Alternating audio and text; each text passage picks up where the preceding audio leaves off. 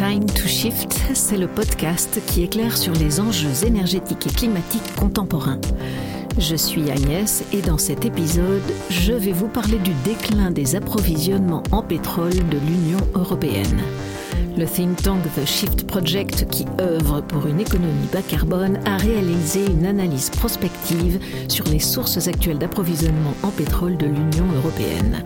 En s'appuyant notamment sur une étude de la société indépendante de recherche énergétique et veille économique Ristat Energy, il a conclu un probable déclin d'ici 2030.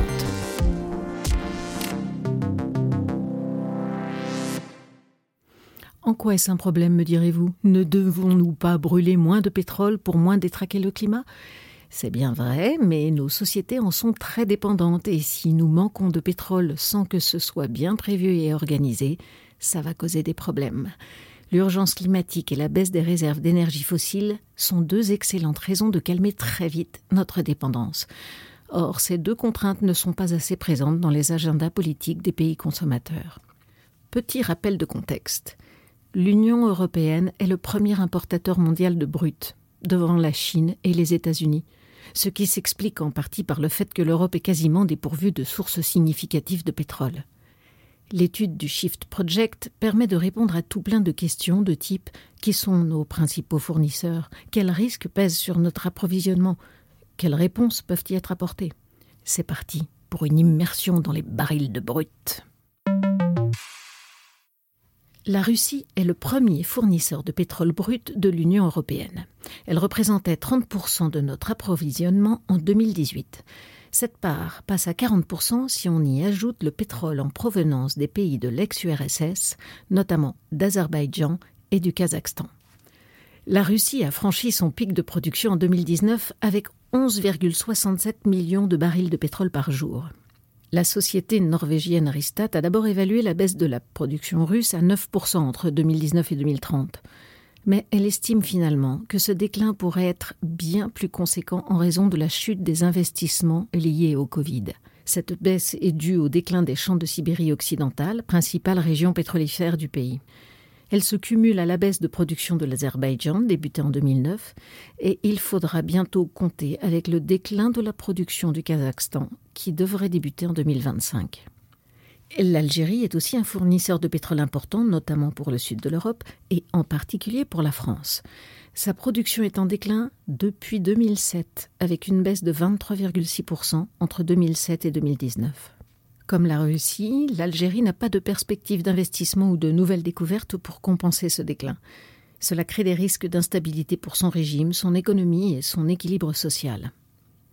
Dans le golfe de Guinée, les principaux fournisseurs de l'Union européenne, Nigeria, Angola, Gabon et Congo-Brazzaville, devraient également voir leur production baisser irrémédiablement sur la période 2019-2030. Une majorité de cette production est située au large des côtes et il est coûteux de mettre à jour l'appareil de production. Et les États-Unis, nous direz-vous, avec leur pétrole de schiste? Eh bien, celui-ci ne représentait que 2% des approvisionnements de l'Union européenne en 2018, en raison du manque d'infrastructures de transport entre les deux continents et de la consommation élevée de pétrole des Américains sur leur propre marché domestique. De plus, le pétrole de schiste américain va lui aussi passer son pic, estimé par Ristat en 2031 ça ne fait que décaler le pic mondial de quelques années. Plus de la moitié des sources d'approvisionnement de l'Union européenne devraient donc connaître une baisse de production dans les années à venir, ce qui devrait occasionner une réduction de l'ensemble de notre approvisionnement de 1 à 8% entre 2019 et 2030. Cette baisse sera aussi difficile à supporter pour les pays producteurs. Ils sont souvent habitués à capter une partie importante des revenus pétroliers pour financer le fonctionnement de l'État, acheter la paix sociale, voire reverser une partie à un réseau plus ou moins corrompu.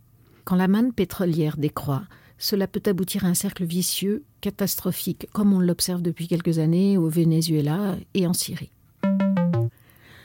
Alors, que peut faire l'Union européenne pour pallier ce déclin annoncé par les prospectivistes? D'abord, chercher de nouvelles sources d'approvisionnement. C'est un objectif partagé par de nombreux pays. Il se trouve que plusieurs pays n'ont pas encore atteint leur pic de production, notamment dans le golfe Persique. Mais l'Union européenne serait là-bas en concurrence avec des pays d'Asie dont la demande est en forte croissance, principalement la Chine. Or, les réserves de change de la Chine et la qualité de ses relais au Moyen-Orient et en Afrique sont supérieures aux nôtres. Avec nos économies vulnérables car endettées et fortement dépendantes des importations, cette option serait périlleuse. Autre stratégie, organiser la diminution de la consommation européenne de pétrole. Cette option est d'autant plus intéressante qu'elle est compatible avec les objectifs climatiques de l'Union européenne. En effet, une diminution de la consommation de pétrole de l'Europe en phase avec les objectifs de la COP 21 devrait être de l'ordre de moins 3,4% par an d'ici à 2030 et supérieure à moins 5% par an d'ici à 2040. Depuis 2010, l'Union européenne a réussi à réduire sa consommation de pétrole grâce à des gains d'efficacité énergétique, des substitutions dans les transports et le bâtiment, une stagnation du fret routier et le déclin de certaines industries. Mais poursuivre la baisse va être difficile. Le rapport du Shift Project met en évidence un risque énergétique considérable pour l'Union européenne. En 2060, on estime que chaque terrien aurait à sa disposition deux fois moins de pétrole qu'en 1980. La problématique du pic pétrolier constitue une raison de sortir d'urgence du pétrole, tout aussi grave et pressante que celle du changement climatique. Elle n'apparaît pourtant pas assez dans les analyses et feuilles de route des instances européennes qui sont trop optimistes. Cela peut s'expliquer par le fait que les analyses prospectives de l'AIE, l'Agence internationale de l'énergie, sont imprégnées de wishful thinking. Les analystes redoutent une prophétie autoréalisatrice si l'Agence internationale de l'énergie parlait haut et fort du pic pétrolier comme inexorable, ce qu'il est, les investissements se détourneraient peut-être rapidement du pétrole, accélérant le processus de déclin des approvisionnements. Il faut pourtant prendre en compte le monde physique, la contrainte de l'inévitable diminution des réserves de pétrole pour planifier une transition énergétique adaptée. C'est un problème technique, mais aussi humain et systémique. Pour plus de détails, n'hésitez pas à consulter le rapport du Shift Project disponible dans la description de cet épisode. Le podcast Time to Shift est réalisé par les Shifters, les bénévoles du Shift Project. Ce think tank dirigé par Mathieu Ozano et présidé par Jean-Marc Jancovici a un objectif faire progresser le débat et les actions pour une économie post-carbone, un monde libéré des énergies fossiles et préservé du changement climatique.